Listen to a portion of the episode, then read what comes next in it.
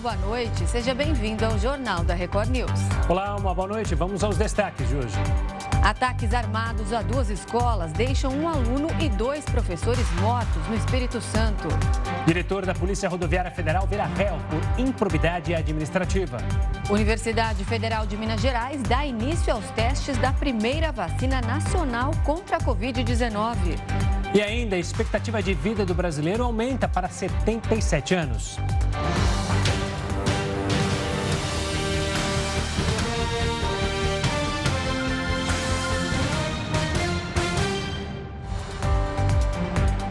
Ataque a duas escolas deixou três mortos e outros 13 feridos em Aracruz, no Espírito Santo. O atirador foi preso pela polícia no início da tarde desta sexta-feira. Os disparos aconteceram na escola estadual Primo Bit, em um colégio particular que fica na mesma avenida. Segundo a Secretaria de Segurança Pública do Espírito Santo, o assassino invadiu a escola estadual com uma pistola e fez vários disparos dentro do local. Na unidade, dois professores foram mortos. Na sequência, o criminoso deixou a escola em um carro e seguiu para o colégio particular. Um aluno foi morto no local. E as crianças todas estavam achando que eram bombinhas. Não conhece, não conhece é, barulho de tiro. Após o segundo ataque, o homem fugiu com o carro. Além dos três mortos, 11 pessoas foram baleadas. Uma delas teve que ser resgatada de helicóptero, porque estava em estado grave. Pelo Twitter, o governador do estado, Renato Casagrande, afirmou que o ataque foi covarde. Pedi ao secretário de Segurança, ao secretário de Educação e toda a minha equipe de segurança que se deslocar para o local para dar apoio às famílias, aos servidores das escolas, à comunidade e, ao mesmo tempo, aprofundar é, a apuração para a gente alcançar esses responsáveis. O governo do Espírito Santo decretou luta oficial de três dias em razão da tragédia.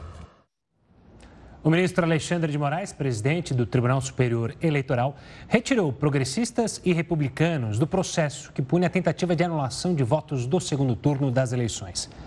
O repórter Matheus Escavazini, que está em Brasília, tem as informações. Uma boa noite, Matheus.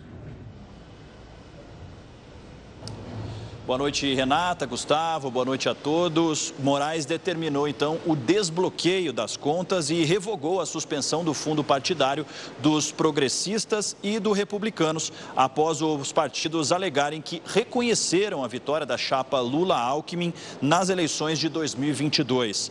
No recurso atendido pelo ministro, progressistas e republicanos afirmaram não ter participação na ação do PL, que pediu a anulação de votos do segundo segundo turno da eleição e não deveriam sofrer as sanções impostas pelo ministro, como a multa de 22 milhões de reais e o bloqueio do repasse do fundo partidário. Os três partidos formaram a coligação do presidente Jair Bolsonaro na disputa pela reeleição esse ano. O PL já havia entrado com recurso contra as urnas eletrônicas, alegando que cerca de metade dos votos do segundo turno deveriam ser invalidados, porque muitas urnas teriam números duplicados, o que impossibilitaria uma, é, uma auditagem, então, dessas urnas. Renata, Gustavo. Obrigada, Matheus. Uma boa noite para você. O diretor-geral da Polícia Rodoviária Federal virou réu por improbidade administrativa. A ação foi movida pelo Ministério Público Federal. O argumento foi de que Silvinei Vasques fez uso indevido do cargo durante a campanha eleitoral deste ano. Em nota, a PRF destacou que a Justiça não acatou o pedido de afastamento imediato do diretor-geral. O órgão também informou que Vasques está de férias e, por isso, não tem certeza se ele já foi notificado da decisão. A improbidade administrativa acontece quando o funcionário público é acusado de desonestidade no exercício da função. O uso de aplicativos de transporte está cada vez mais popular, isso em todo o mundo. Algumas empresas notaram que o uso desses serviços pode custar menos do que manter uma frota própria. Assunto para ele, Heródoto Barbeiro. Heródoto, uma boa noite. Onde esse exemplo pode ser aplicado aqui no Brasil? Fala para gente. Olha, Gustavo, eu acho que é uma, é uma experiência interessante. Você tem uma ideia, você, eh, e os nossos amigos todos, tem pelo menos 150 mil uh, grandes empresas do mundo que não têm mais frota de carro não tem carro, não tem motorista, não tem nada. O que, que eles fazem? Eles simplesmente, então, entraram nos aplicativos e ele tem um aplicativo corporativo. Então, por exemplo, uh, em vez de mandar buscar o fulano de tal lá para vir aqui na empresa, ele manda um zap para o cidadão e ele recebe lá no celular dele e o aplicativo vai lá e traz o sujeito, a pessoa para trabalhar ou para fazer uma palestra ou enfim, para alguma coisa. Quando você tem uma entrega para fazer, você também não tem frota de caminhão, não tem frota de, de compra, não tem mais, mas de van por aí afora. Você manda pelo aplicativo e vai por aí afora. O que, que eles descobriram? Descobriram que com isso o custo-benefício é muito mais baixo. A empresa gasta muito menos com essas coisas todas. E até mesmo os funcionários, para irem no trabalho, no dia a dia, também poderão receber da empresa, ao invés de mandar buscar o cidadão em casa, recebe também uma, uma hora do aplicativo e pode ir e voltar para casa, da sua casa para o trabalho por aí afora, ao invés de simplesmente dar um vale transporte. Agora, qual é o exemplo? Vamos pegar como exemplo o seguinte. Nós temos no Brasil 5.600 prefeituras, tem 5.600 câmaras municipais. Imagine, por exemplo, uma Câmara Municipal como a de São Paulo, que tem 55 vereadores. Tem frota, tem garagem, tem manutenção, tem motorista, tem combustível, né? Para que suas excelências possam transitar pela cidade, porque eles não pegam transporte público, eles andam no carro pago por nós. Olha, seria muito mais fácil, muito mais barato para nós que pagamos isso tudo, se eles tivessem um aplicativo corporativo. Então, por exemplo, Sua Excelência vai sair da Câmara e vai para um bairro. Ele vai de aplicativo. Aí lá no bairro ele pega outro aplicativo e volta. Ah, mas ele precisa almoçar. Se ele vai almoçar, ele pega o aplicativo e volta. Imagine isso aplicado em 5.600 câmaras municipais. A quantidade de dinheiro que seria economizado no Brasil. Nós estamos vendo que está faltando dinheiro para tudo. Falta para isso, falta para aquilo, falta. Em outros lugares não falta. Pelo contrário, há um esbanjamento. E esse é apenas mais uma daquelas, daquelas coisas que a gente vai, vai somando e no fim fica uma conta muito grande. Então ficaria muito mais barato. Secretaria de Estado, por exemplo. Não é? O secretário lá pega o aplicativo, e vai trabalhar. Pega o aplicativo, vai no encontro, pega o aplicativo e vai ver uma obra. Não precisa do carrão secretarial, com aquela placa, aquela coisa toda, vidro escondido, e vai por aí afora. E nem estou falando do Poder Judiciário, né? onde os desembargadores também têm direito à mesma coisa. Ficaria muito mais barato, mais eficiente, mais prático, daria mais emprego, porque, logicamente, nós teríamos mais pessoas trabalhando no aplicativo, e acho que seria uma economia interessante, que se as empresas, grandes empresas, estão fazendo isso, porque o custo-benefício é tão alto, você imagina uma empresa que tem 5.600 câmaras municipais, 5.600 prefeitos, 5.600 uh, uh, vice-prefeitos, mais uma enxurrada de secretários municipais, só para falar das prefeituras. Então fica aí uma sugestão. Eu não sei se o pessoal vai aceitar isso, viu, Gustavo? Porque sabe como é que é? Uma coisa é eu pegar um, né, um 99, um Uber, sei lá qual é outra coisa. E outra coisa, eu chegar com o carrão, então, né, alguém abrir a porta para mim e dizer: olha, Sua Excelência está chegando. Ah, mas com certeza essas empresas vão ter que criar. É, não tem aquela questão do. Tem vários modelos de carro que você pode pedir, né? O maior, o menor e até a versão parlamentar. Que aí ia ter, é, ia ter um, um, um, motorista específico, com alguém para abrir a porta para ele, um segundo carro para os assessores e a gente também ia se danar na mesma conta. Não duvido nada que isso acontecesse. Em vez de um carro, e um dois. Para ele, político e os assessores. Renata, você viu que ele já começou a inovar em cima. Eu vi, ele é bem criativo, Ela, né, Heródoto? Já está inovando em cima da ideia, olha aí. Ela... É, os políticos gostam da criatividade para, para um bem-estar deles, né? Porque eles trabalham bastante, né? Então eles precisam estar bem tranquilos, né, Heródoto? Então, não, nada contra. Agora, não podia pesar tanto no nosso bolso, né? Bancamos tudo isso com os nossos impostos. É, não é? É. E a gente banca, e é só comentar que para tirar uma mordomia, olha, vamos que tal tirar uma mordomia, que é um escândalo generalizado ali nessa corja, né, Heroto? Sem dúvida. Agora tem uma última coisa que eu queria falar para vocês, é o seguinte. O Faísca, que é o que é meu gato guru, Sim. que errou o placar lá do jogo do Brasil. Lá vem. O Faísca hoje me disse, me dá uma segunda chance. Aí eu botei tudo aqui no chão de novo, os númerozinhos e o Faísca foi lá e separou para o jogo da próxima segunda-feira. Que que Segundo o Faísca, que eu falei, ó, é a última chance que eu vou te dar. Ele falou que vai ser 3 a 0 para o Brasil. 3 a... Mas você olhou direito? Você trocou a lente que eu tinha te falado? Não, eu, eu troquei, troquei. Você vê que eu estou até sem óculos, estou de ah. lente de contato hoje. Essa da primeira vez ele errou, ele errou, ele falou o que, Heródoto? De quanto? Pois é, ele, me falou 3x0. Outra vez ele, ele, errou, mas eu, eu, já, eu já coloquei ele sobre pão e água. Falei, não vai ter mais atum, não vai ter nada agora. Problema... Então ele quer se redimir e disse que vai ser 3 x 0 segunda-feira. Mas esse suposto erro, que diga-se de passo, suposto erro do Faesca, está sob auditoria, porque a gente não tem a certeza que você conferiu o número corretamente. É, ele falou que vai querer auditagem. Ele falou é, que quer auditagem. Tem que auditar isso aí, Heroto. Mas agora é hora de você descansar, né? Sextou. Tchau, gente. Um abraço aí. Obrigado. Um abraço, Tchau, boa noite, Heródoto. Tchau, querido. Bom, a gente fala agora do filho do ex-governador do Rio de Janeiro, Sérgio Cabral, que foi transferido para o mesmo presídio do pai. E quem tem mais detalhes para a gente ao vivo sobre esse caso é o repórter Marcos Marinho. Boa noite, Marcos. Oi, Renata, boa noite para você, para o Gustavo, para todos que nos acompanham aqui na Record News. José Eduardo Neves Cabral, filho do ex-governador Sérgio Cabral, ele agora vai ficar no mesmo presídio que o pai aparentemente a princípio em celas separadas, mas eles poderão se encontrar, ao que tudo indica, nos horários aí de banho de sol.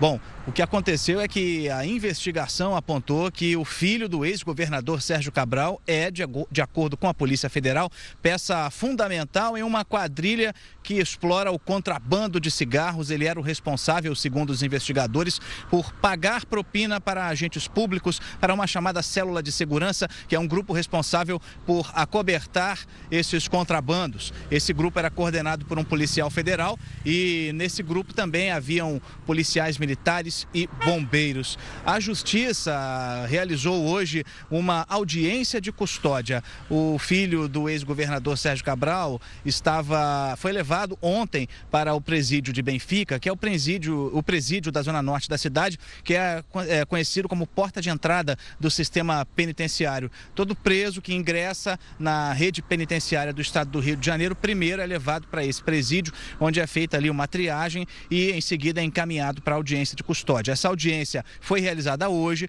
e a Justiça determinou que a prisão preventiva seja mantida, ou seja, ele vai aguardar o julgamento na cadeia. E agora, o mesmo presídio onde está preso o pai dele, o ex-governador Sérgio Cabral, que tem mais de 20 condenações que somam aí mais de 400 anos de prisão por diversos crimes, muitos casos de corrupção que foram revelados durante o auge da Operação Lava Jato. Agora, eles estão no presídio de Niterói, o batalhão prisional da PM em Niterói, na região metropolitana do Rio, e agora vão ficar lá para o cumprimento, no caso de Sérgio Cabral, o cumprimento de pena. No caso do filho dele, ainda não é condenado, vai ficar pelo menos até o julgamento. E aí vamos saber se o judiciário vai ou não condená-lo. Ele que, segundo os investigadores da Polícia Federal e do Ministério Público Federal, era o responsável por pagar propina a agentes públicos para facilitarem o contrabando de cigarros. Eu volto com vocês. Tá certo. Obrigado pelas informações, Marcos. Uma ótima noite, um ótimo final de semana. Olha, a expectativa de vida do brasileiro subiu para 77 anos, de acordo com as últimas projeções do IBGE.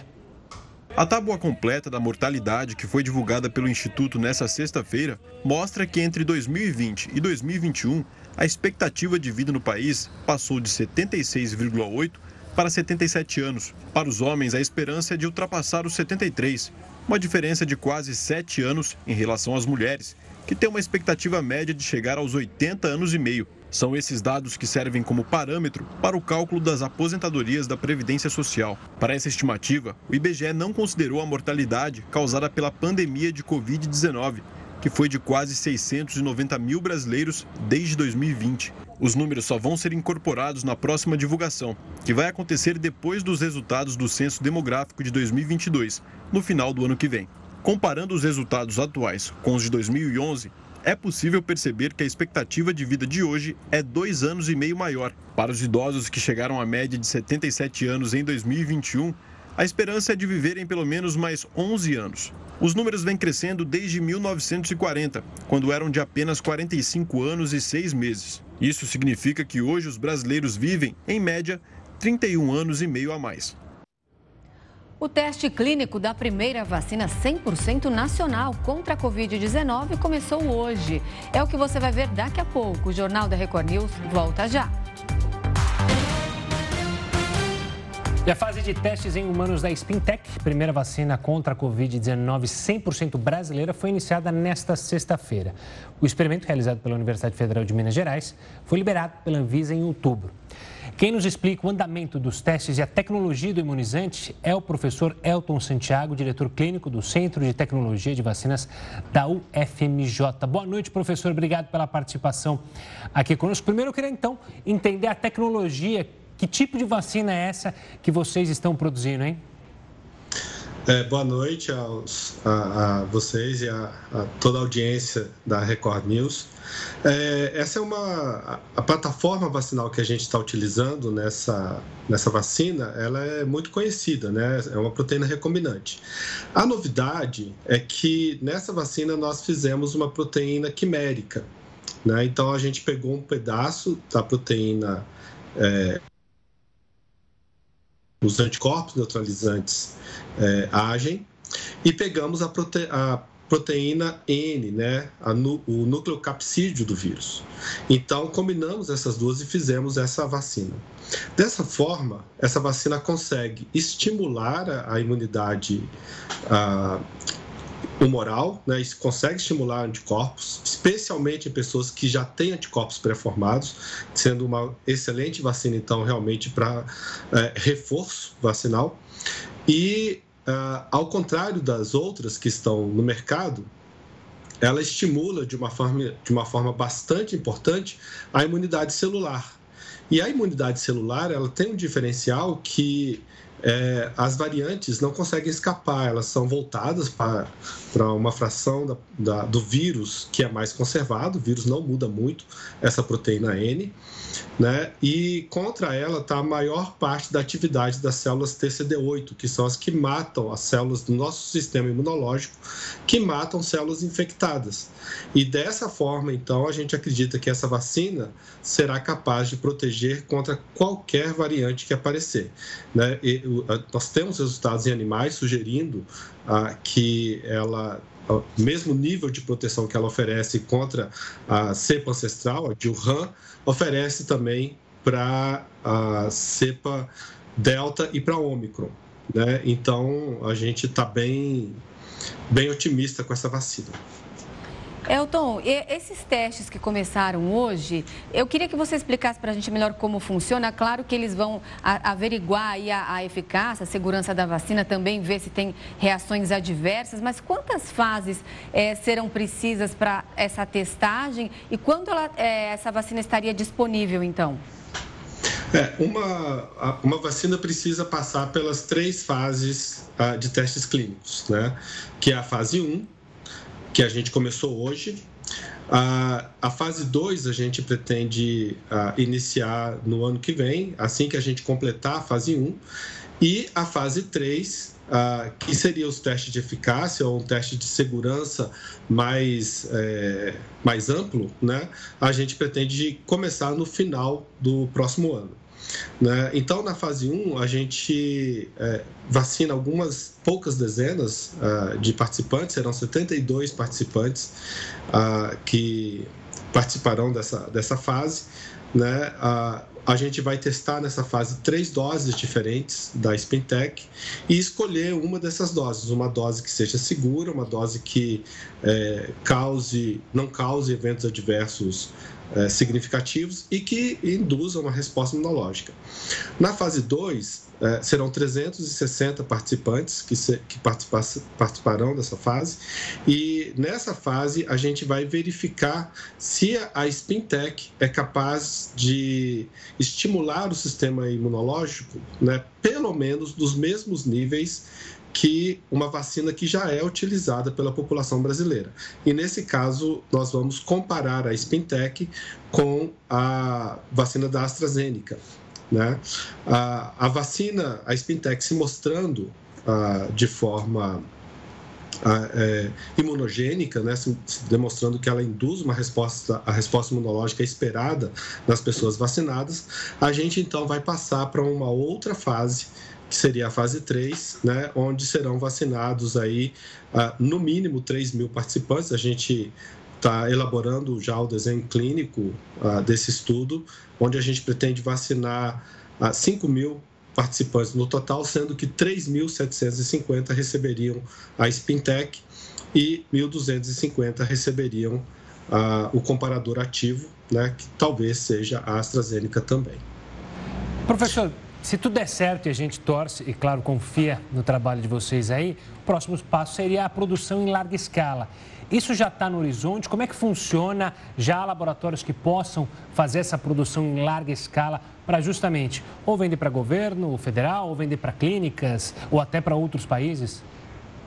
É, é, a iniciativa da Spintec ela tem sido pioneira no Brasil, né? Ela é a primeira vacina brasileira cuja concepção né, se dá do, dentro do Brasil e que foi capaz de atravessar o chamado Vale da Morte da Inovação, é, chegando aos testes clínicos. Então, o CT Vacinas né, é, conseguiu a proeza de pegar a ideia que nasce lá na pesquisa básica e transpor isso para a pesquisa clínica.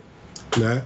É, feito essa, essa transposição, já tem empresas é, do, da iniciativa privada que estão interessadas ah, em, na produção dessa vacina e na pavimentação desse caminho para que outros produtos brasileiros né, cheguem nesse ponto. A gente, eh, cabe lembrar, o Brasil tem excelentes cientistas básicos, né? O pessoal que está na universidade fazendo aquela pesquisa de descoberta é, de novas é, é, vacinas, de novos medicamentos, de novidades né, na ciência. E nós temos excelentes pesquisadores clínicos né, que pegam os protocolos, seguem e recrutam os participantes. É, fazem as colhem os dados de forma muito é, profissional mas fal, faltava né, a, essa, essa ponte entre esses dois, dois polos da, do, do, conhecimento e da ciência, e que o CT Vacinas está tá fechando. Então, isso vai abrir uma avenida para que outros produtos brasileiros cheguem nesse ponto. E é, a gente já tem, estamos é, fazendo uma parceria com uma empresa aqui de Minas Gerais, a Hipolabor, né, que está entrando num arranjo institucional entre o FMG, CT Vacinas, FUNED ah, e capitaneado pela Hipolabor para fazer né, com que ah, esse sonho de ter uma vacina totalmente desenvolvida no Brasil chegue de fato na prateleira do, no SUS, do SUS né, para imunizar as nossas, a nossa população. Elton, aproveitando esse assunto, a gente tem então recursos para desenvolver e bancar todos esses testes dessas vacinas de início ao fim? E o que muda de fato para o Brasil conquistar essa independência de não precisar mais importar os insumos de fora para produzir as vacinas? É, a gente tem contado com o apoio político. Né? Não se faz, não se, se vence essas etapas sem um devido, sem uma grande vontade política e nós temos contado com a generosidade do Ministério da Ciência e Tecnologia, da Prefeitura de Belo Horizonte, do Governo do Estado de Minas, né, que têm sido generosos em contribuir. Desenvolver uma vacina é, do zero terminar a, a fase, as fases clínicas, né, os estágios é, fase 1, 2, 3, é um processo extremamente caro. Tá? As vacinas que são desenvolvidas no exterior que nós compramos, né, as empresas que desenvolvem essas vacinas gastam bilhões de dólares pra, no desenvolvimento desses produtos. Então, é um, é um, é um investimento arriscado, né? Ah, e mesmo essas empresas né, farmacêuticas riquíssimas contam muito com, com o apoio governamental né, dos seus países. Na Inglaterra, nos Estados Unidos, ah, os governos investem muito dinheiro para que essas, essa, para diminuir um pouco do risco dessas empresas, né? E ah, a gente tem contado com uma boa vontade política é, aqui no Brasil para fazer esse sonho virar uma realidade. E a, a, gente ter a nossa própria vacina, né, a, ela traz uma segurança Uh, institucional, uma, segurança nacional uh, de que a gente detém tecnologia para resolver os nossos problemas de saúde pública, né, sem depender da boa vontade, sem depender ah, de outros países. E, e, isso é importante, ah, não só para a Covid, né, mas principalmente para outros problemas de saúde pública que o Brasil enfrenta, principalmente para possíveis ah, pandemias que o Brasil vai enfrentar no futuro, que o mundo pode enfrentar no futuro.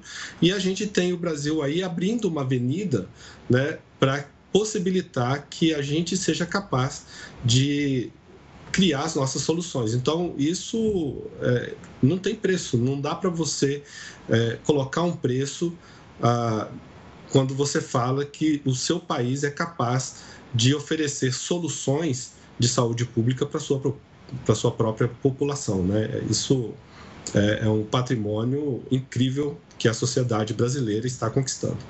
Certo. Professor Elton Santiago, diretor clínico do Centro de Tecnologia de Vacinas da UFMG. Obrigado, professor, pela participação e parabéns pelo trabalho. Até uma próxima. Muito obrigado a vocês. É, eu acho muito importante a gente dar esse retorno para a sociedade, porque a gente está trabalhando para ela com recursos dela. Muito obrigado. Boa noite. Boa noite. Bom, e exames constataram uma lesão mais grave do que se esperava no tornozelo de Neymar. O atacante terá que passar por novas avaliações antes de voltar a campo. Hoje, o dia foi de treino mais leve, com direito aí à participação da criançada. Vitória para aliviar a tensão e relaxar.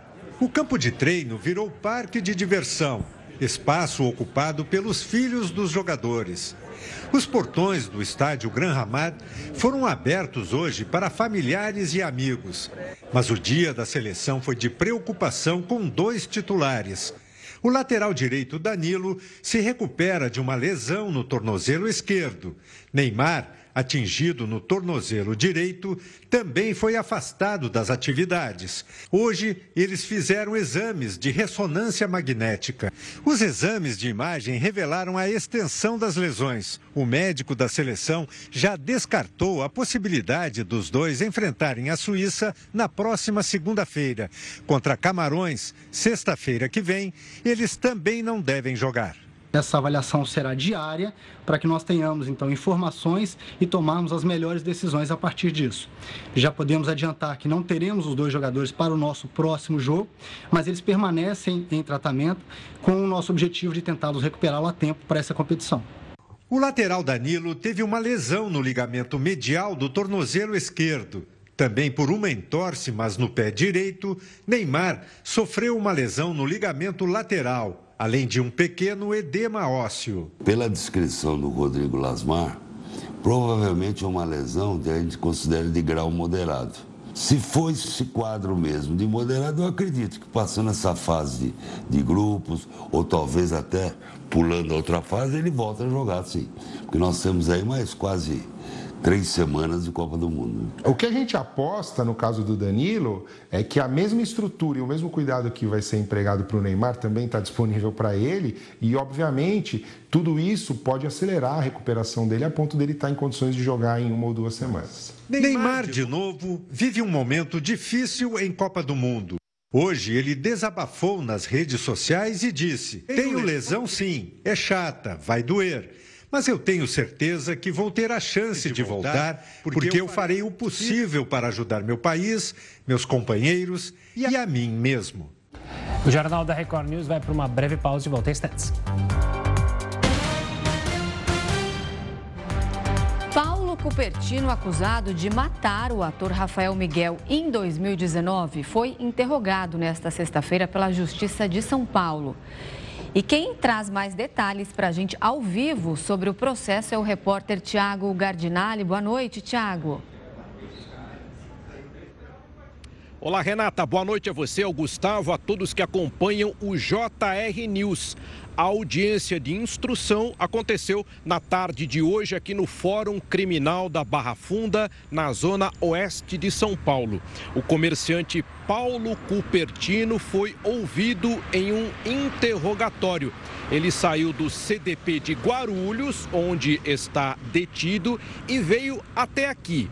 Além dele, outros dois réus seriam amigos pessoais de Cupertino que o teriam ajudado durante o período da sua fuga. Vamos relembrar: o crime aconteceu em junho de 2019. Paulo Cupertino acusado de ter matado o ator Rafael Miguel e os pais dele. A motivação seria ciúmes em função do namoro do ator com a filha de Cupertino. Depois disso, ele ficou quase três anos foragido. Foi localizado pela polícia em maio deste ano em um hotel na zona sul de São Paulo. Mas durante todo esse período foragido, Cupertino passou por cidades do interior de São Paulo, por vários estados e esteve inclusive fora do país, no Paraguai.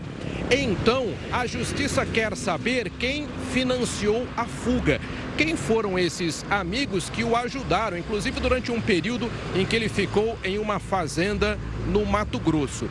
Portanto, dois réus também ouvidos nesta audiência de instrução.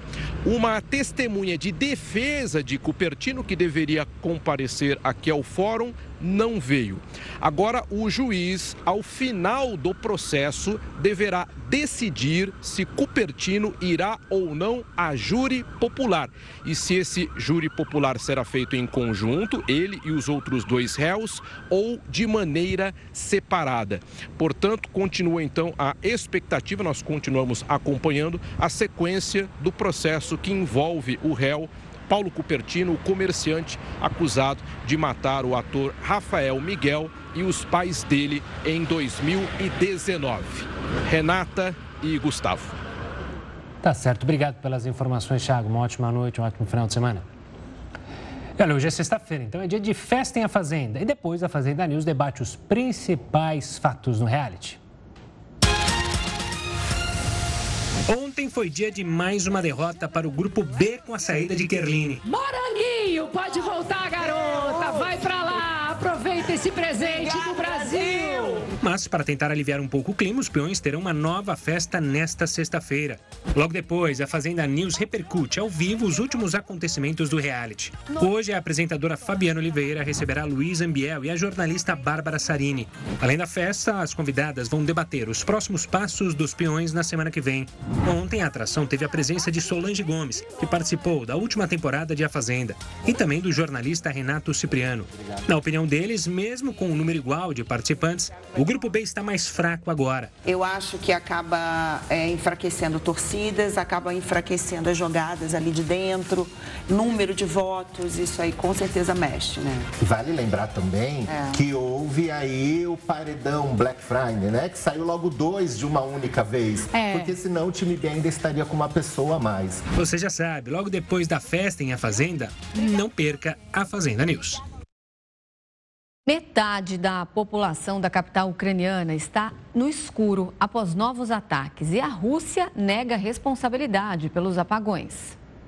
Diversos países ocidentais tratam os bombardeios da infraestrutura energética da Ucrânia como crime de guerra. Para o presidente Volodymyr Zelensky, trata-se de um delito contra a humanidade. Em pleno inverno, os ucranianos estão completamente no escuro em diversos pontos do país. Dois dias após os novos bombardeios, metade da capital Kiev ainda está sem energia elétrica. Engenheiros ainda tentam reparar os danos causados pelos ataques russos. O presidente ucraniano pediu força aos cidadãos e falou em uma Europa unida contra a Rússia. Devemos suportar este inverno, um inverno que todos se lembrarão. Devemos fazer de tudo para lembrar não o que nos ameaçou, mas o que conseguimos fazer para nos proteger dessa ameaça. E é por isso que precisamos entender claramente a ideia de Europa, uma Europa unida. Isso é muito importante. As dificuldades vão muito além de enfrentar o rigoroso frio sem energia. Um cirurgião do Instituto do Coração de Kiev conseguiu registrar o desafio de realizar uma cirurgia em uma criança no escuro. As imagens mostram a equipe médica usando celulares para iluminar as máquinas. Segundo a Rússia, apenas a infraestrutura militar é alvo de ataques e a responsável pelos apagões seria a defesa antiaérea ucraniana. O governo russo ainda diz que a Ucrânia pode acabar com o sofrimento da população ao concordar com as exigências de Moscou. E a Guarda Revolucionária do Irã reforçou a presença em regiões curdas rebeldes em meio a uma onda de manifestações que tomou conta do país. Os protestos também se tornaram presentes nos estádios do Catar, onde ocorre a Copa do Mundo. Para falar sobre esse assunto e compreender a motivação dos protestos, a gente conversa com o Vitélio Brustolin, que é professor de Relações Internacionais da Universidade Federal Fluminense e pesquisador de Harvard. Boa noite, professor. Obrigado pela participação aqui conosco mais uma vez. É impressionante como às vezes o futebol tem é, a potência de amplificar, né? A gente tem visto jogos do Irã em vários jogos, em vários momentos, perdão, a presença de mulheres que lá podem acompanhar os jogos e também fazem protestos. É, esses protestos chamam a atenção que são é, protestos que ocorrem há um bom tempo e que, mesmo com toda a violência do país, não cessam, né? Boa noite, Gustavo, Renata, boa noite a todos. Pois é, o evento, né, como o mundo inteiro está assistindo à Copa, é, se torna uma caixa de ressonância política, né? Onde os iranianos conseguem é, manifestar, dizer ao mundo o que está acontecendo ali. São mais de dois meses de protestos, né, de pessoas nas ruas é, do Irã. É, e hoje, coincidentemente, Gustavo, teve a aprovação lá na ONU pela Comissão de Direitos Humanos de uma resolução para investigar se essa repressão aos protestos que acontece, né, se a repressão governamental tem sido abusiva, porque relatórios de ONGs internacionais, né, a Iran Human Watch, por exemplo, dão conta de 416 mortos, dentre os quais 51 crianças nesses protestos. É, e essa é a maior onda de protestos desde a, desde a Revolução Islâmica, lá de 1979. Então, existe aqui uma, uma convergência de acontecimentos, né? Desde a da morte lá em 16 de setembro da Massa Amini, daquela moça curda de 22 anos que foi morta pela polícia de costumes do Irã, porque, segundo a polícia de costumes, ela usava um pouco do cabelo fora do véu, é, o que é contra a, a, a, forma como o Irã interpreta a Sharia. É, e a, o Irã, inclusive, afirma que essa moça não morreu porque foi espancada, mas sim porque ela teria problemas de uma cirurgia que ela fez aos oito anos de idade, alguma sequela, alguma coisa assim, ao, ao, contrário do que afirma a família dela, de que a moça foi espancada por, pela polícia por ter ficado três dias presa, simplesmente por ter um pouquinho do cabelo fora do véu. Isso leva a uma convulsão social e também tem algumas razões econômicas que a gente pode discutir aqui, Gustavo, Renata. É, professor, é eu ia te perguntar exatamente quem lidera esses protestos, porque assim é, a gente sabe que protestos acontecem no Irã, é, esses são os, esses foram os registrados mais é, os maiores registrados aí como você falou nos últimos anos. Já aconteceram protestos até maiores, mas o que me parece que dessa vez ele tem atingido aí vários segmentos da sociedade. Pois é, o Irã diz que esses protestos são organizados pelos Estados Unidos, né? É, teve uma declaração do presidente Biden lá durante a campanha, em 3 de novembro, dizendo que a, a população do Irã iria conseguir resolver seus problemas muito em breve. Isso foi mal interpretado. No dia seguinte, a Casa Branca fez uma emenda dizendo que o que o Biden estava dizendo é que os Estados Unidos vão apoiar a população do Irã, mas que não estão apoiando nenhum tipo de golpe, que é o que o Irã afirma. Inclusive, o Irã prendeu pessoas, né, muitas pessoas estrangeiros que, que eles acusam, mais de 50 estrangeiros que eles acusam de estarem promovendo um golpe ali. Mas o que, que acontece, Renata? É, a questão não é só é, essa questão das mulheres, porque existe esse protesto, né, como as mulheres são tratadas. É, o slogan desse grupo, inclusive, é Mulher, Vida, Liberdade. É um slogan muito forte, de apenas três palavras. Mas existe também uma grande insatisfação econômica no Irã. A, a economia do Irã hoje ela é mai, menor do que ela era em 2010, né? E grande parte das pessoas que não estão no mercado de trabalho são mulheres apenas 11% das mulheres participam do mercado de trabalho no Irã, especialmente por, por uma visão é, do governo iraniano, que é um governo teocrático, de que a, a, mulher não deve participar, que a mulher deve fazer parte da vida familiar, ter filhos. A população, inclusive, cresceu muito nesse período. O Irã tem hoje 85 milhões de pessoas, é, mas existe uma insatisfação grande, que vai desde o papel da mulher na sociedade até o preço dos alimentos. Alguns alimentos é, foram, tiveram aumento de 3 mil por cento nos últimos 10 anos, para a gente ter uma ideia. Teve um momento de alívio nos preços e na inflação. Veja, a estimativa é de que a inflação no Irã em março de 2023 vai bater 45%, é muita coisa. Então, existe uma insatisfação também da, da forma como o país vem sendo gerido, e isso impacta na vida das pessoas, é claro, mas também impacta na forma como as mulheres são tratadas na sociedade. E professor, a gente pode vislumbrar que algo mude após esses protestos, porque é, a queda do governo imagino que seja muito complexa, ainda mais num país em, como você falou, há uma teocracia. É possível acreditar, pelo menos, em mudanças no rumo do governo iraniano? Pois é, o governo tem falado em fazer concessões, inclusive em fazer algumas reformas. Agora, não é, não é algo sólido ou algo afirmativo, vamos fazer essas e essas alterações. Não, não existe um plano de reformas. É, só para a gente entender o contexto, o, quem manda no Irã é, é o Ayatollah Khamenei. Ele está no poder desde 1989. Ele substituiu o Ayatollah Khomeini, que é, tomou o poder na Revolução Islâmica em 1979. E ali houve uma ruptura de relações entre Estados Unidos e Irã, eles não têm relações diplomáticas. Em 2013, o presidente Obama fez um telefonema é, para o então presidente Rouhani e eles conseguiram implementar um acordo, um acordo nuclear que saiu, que foi é, entrou em vigor em 2015. Esse programa nuclear previa que o Irã não enriqueceria mais urânio, compraria urânio enriquecido a 20% apenas para geração de energia, portanto, é, e em troca disso é, seriam baixadas as sanções contra o Irã. A ONU tinha imposto três sanções contra o Irã, então. Só que aí em 2018 o presidente Trump disse que esse acordo é, era unilateral, que ele não estava funcionando, que na verdade o Irã continuava com um programa clandestino de enriquecimento de urânio para fazer armas nucleares. É, e saiu, os Estados Unidos saíram unilateralmente do acordo. Esse acordo vem, é, há tentativas de se retomar.